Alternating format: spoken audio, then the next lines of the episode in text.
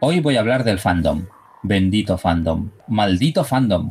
Yo soy fandom, pero me niego a ser fandom. ¿Qué es el fandom? Os pregunto, clavando en vuestra pupila mi pupila esto verde. El fandom es esa agrupación de aficionados, en este caso a los libros, pero no solo, de géneros fantásticos que se reúnen en lugares variopintos. Actualmente, sobre todo en redes sociales, para compartir lecturas, interpretaciones, recomendaciones y sacarse los ojos siempre que pueden, insultarse, debatir cual, cual tertuliano cutre de Telecinco y hacer que muchos de los que en algún momento nos hemos identificado con la etiqueta tengamos ganas de meternos bajo una ducha muy caliente o muy fría y fregarnos muy fuerte con mucho jabón. Pero luego llega el Celsius, cuatro días de Celsius con sus largas noches de verano, y nos encontramos en las calles de Avilés, muchos y muchas de los que en redes parecían o parecíamos irreconciliables. Y frente a una cerveza o una sidra o una Coca-Cola o el brebaje que a cada cual le apetezca más, nos decimos las mismas cosas, pero todo parece mucho más bonito y los puentes entre las posiciones más fáciles de construir, o al menos las distancias más respetables y los puñales no salen, los ojos siguen seguros en sus cuencas y los tertulianos saben más de lo que hablan. Necesitamos festivales como el Celsius, refugios en los que encontrarnos en persona y compartir nuestra afición, y resetear esa animosidad que a veces surge en las redes sin el efecto moderador de un guiño de ojo o un tono de voz jocoso. Larga vida al Celsius.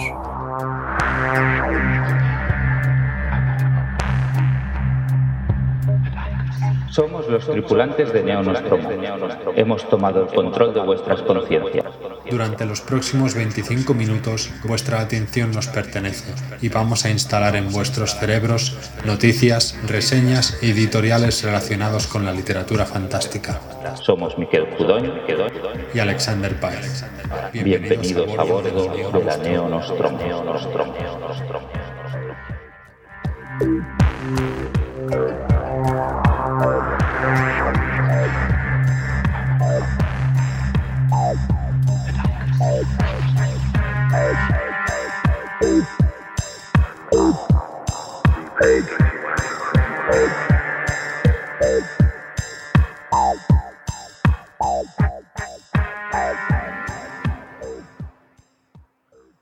Bienvenidos al Neonostromo. Estamos de vuelta tras un, largo parón en un programa número 17.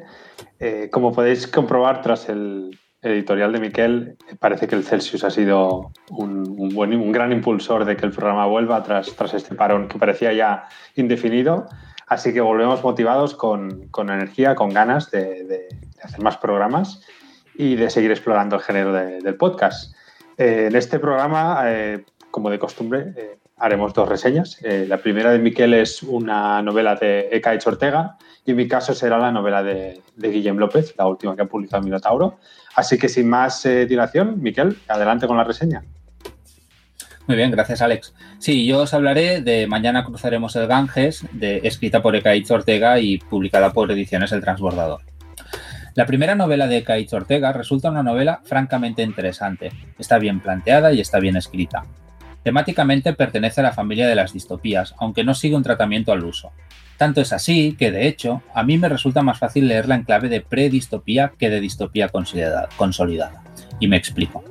En otras distopías, y tengo muy claro que lo que digo es una generalización que se puede matizar, lo que vemos es un sistema de control social que los individuos han interiorizado por completo, hasta el punto de ser incapaces de percibir la naturaleza totalitaria del entorno en el que viven. Eso se mantiene hasta que a algún personaje protagonista le sucede alguna cosa que hace que su visión crítica del mundo entre en crisis, y de ahí a rodar. Repito, eso no siempre sucede de la misma manera. En los Juegos del Hambre, Katniss es una rebelde desde el principio. En el cuento de la criada, Offred es muy consciente de cómo era el mundo antes de la distopía, porque lo había vivido. En un mundo feliz, John es un salvaje y Bernard un paria. Pero en todas ellas, la mayor parte de la sociedad acepta las reglas y contribuyen de forma activa a su mantenimiento. Ekaich propone algo sutilmente distinto. Aunque está ambientado en el futuro, el mundo es en esencia el nuestro, Europa con unas libertades sociales progresivamente recortadas en aras, en principio, de la seguridad. nos muestra una sociedad más próxima, menos fantasiosa y por ende mucho más verosímil que otras de las obras mencionadas, y describe cómo la fuerza social que permite que el Estado, un Estado impersonal, por cierto, desprovisto de ideología, vaya invadiendo cada vez más esferas de la vida de los ciudadanos, esa fuerza es la pasividad. Que nos da igual, que lo que queremos es vivir tranquilos y ver la tele. La trama presenta acontecimientos que hacen que la distopía esté cada vez más cerca. Tal vez ya se haya superado el punto de no retorno, pero lo que vemos es un proceso de cambio de régimen muy, descorazonador por su cercanía. En ese sentido, es una visión que se presta menos al heroísmo, a la épica o al dramatismo que podemos ver en otras distopías. Y Ecaiz Ortega refuerza ese sentido de lo cotidiano haciendo énfasis, sobre todo, en la experiencia personal de los personajes, y especialmente su protagonista, Eva Warren. Eva es una periodista de 50 años, lo cual ya empieza a ser atípico, que empieza a trabajar después de una larga carrera como reportera independiente en un importante periódico, mientras su vida personal se deteriora más o menos por desidia. La historia es narrada por Warren desde su, se supone, vejez, y su condición de reportera la, convierte en testigo de excepción de una secuencia de acontecimientos centrados en una serie de atentados terroristas destinados a provocar una crisis en el Estado. Estos atentados motivan una respuesta reaccionaria por parte del gobierno que articulará el camino hacia la distopía que ya he mencionado. Su vida personal, por otra parte, pone el contrapunto y enfatiza la pasividad o la aceptación de Eva ante lo negativo, tanto más desmoralizante cuando tiene acceso a un conocimiento histórico y a unos referentes culturales fuera del alcance de la mayoría de sus conciudadanos. Ekaitz articula muy bien las dos dimensiones de la historia, la, dimensión laboral, que se presta a una visión más social, y la dimensión íntima, que es una visión más psicológica. Y tiene la gracia de incluir en un momento determinado la aparición de un personaje con un punto de inverosimilitud que le sirve de metáfora para una idea muy sencilla que consigue no convertir en cliché. Otro mundo es posible. No voy a insistir mucho en esto, y de hecho el tratamiento del personaje no va a gustar a todos mm, por la voluntad de Kaiz Ortega de escatimar explicaciones. Yo aplaudo esa parquedad y creo que le sienta tan bien al personaje como a su, a mi entender al menos, significado en la historia. Es potente y la novela resuena con más fuerza gracias a él. Hay otras ideas muy de ciencia ficción que me gustan mucho, y cuestiones más generales como las reflexiones explícitas o implícitas sobre el arte, la cultura y su potencial, o falta de potencial, como acicate para la sociedad. Pero el análisis de estos detalles va más allá de lo que quiero conseguir con esta reseña. Una cosa que me gustaría añadir es que en esta novela el resultado final es bastante superior a la suma de sus partes. Si vas al detalle es posible encontrar cosas que podrían haberse trabajado más en el estilo. Especialmente, al menos para mí, los diálogos a veces resultan o demasiado rígidos o demasiado poco naturales, y revelan que son el vehículo de las ideas del autor más que la voz de unos personajes que, por lo demás, en general, respiran. También creo que en algunos sentidos el desarrollo de la trama podría haberse beneficiado de un pequeño apretón de tuercas que hiciera que todo fluyera de forma más homogénea. Pero es una primera novela muy ambiciosa, con personalidad, con un mensaje interesante y con un planteamiento pues muy bien desarrollado. Le pongo un 3,5 sobre 5 porque había espacio para más, pero creo que es una de las novelas de ciencia ficción más relevantes que se han escrito en español últimamente. Yo no la dejaría escapar. Muy bien, muy interesante. De hecho, esta es una de las novelas que más me interesaba cuando asistimos al, Celsius pasado. Y tengo una pregunta como muy general, Miquel.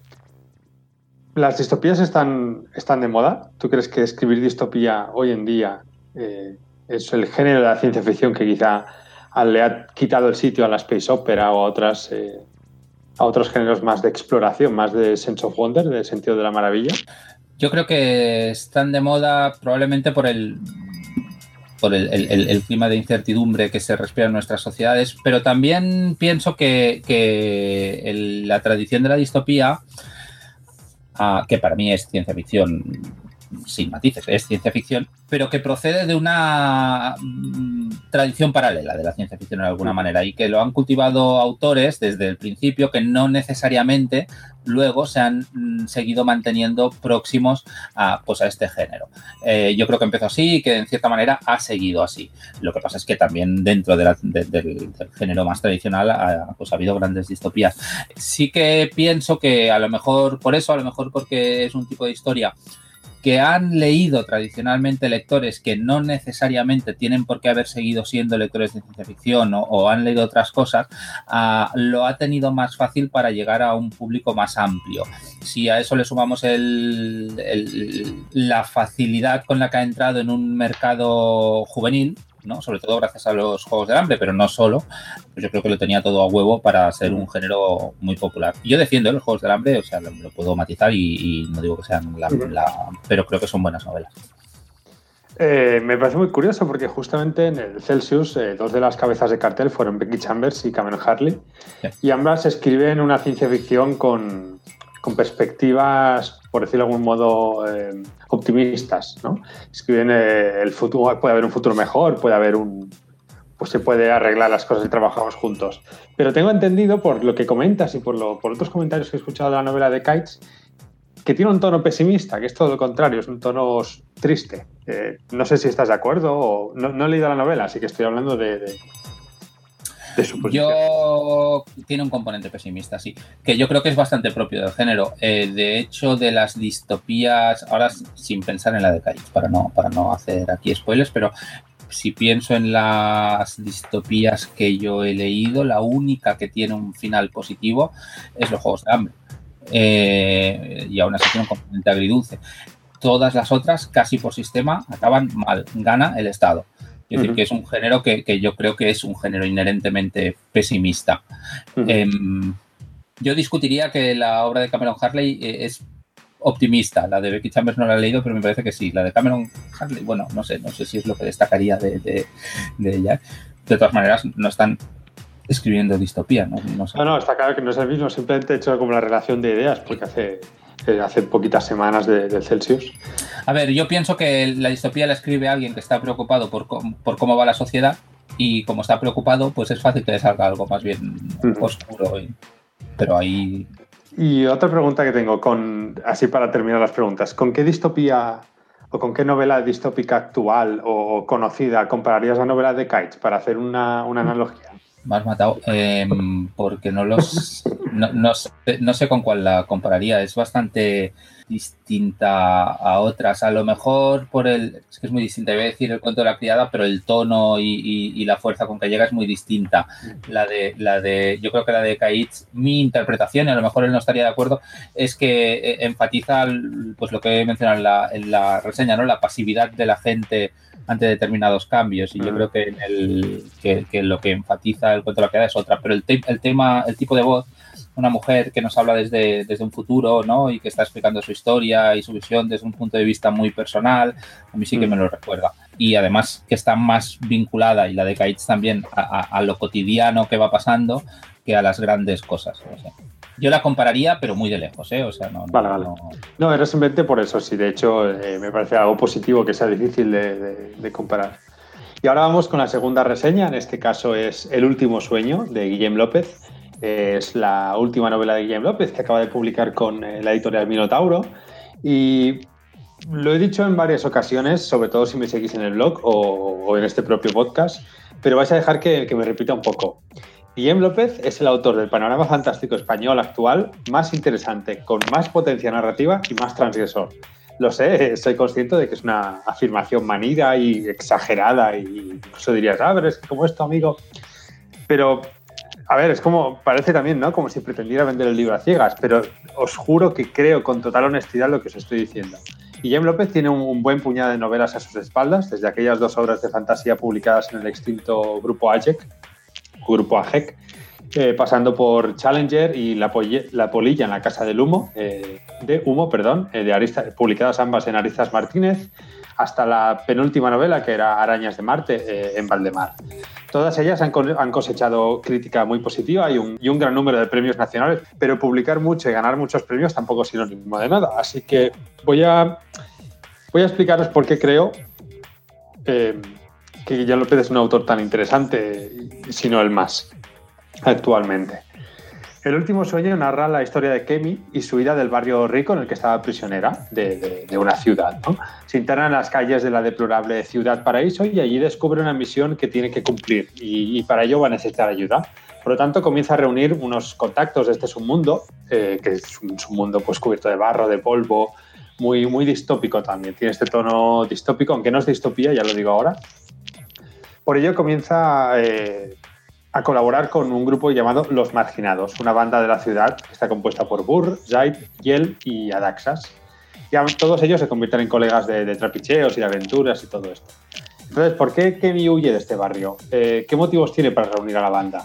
Pues en la novela, que tiene una estructura y un tema mucho más mainstream que las anteriores de, de, Guillem, sobre todo comparada con Challenger o con Arañas de Marte, pues se aleja eh, de, este, de estas historias tan estructuralmente experimentales y se, centra en una historia de aventuras que, aunque sí que tiene una dosis fuerte de, reflexión social y filosófica, eh, focaliza más el, peso narrativo en la acción y en el camino que recorren los personajes.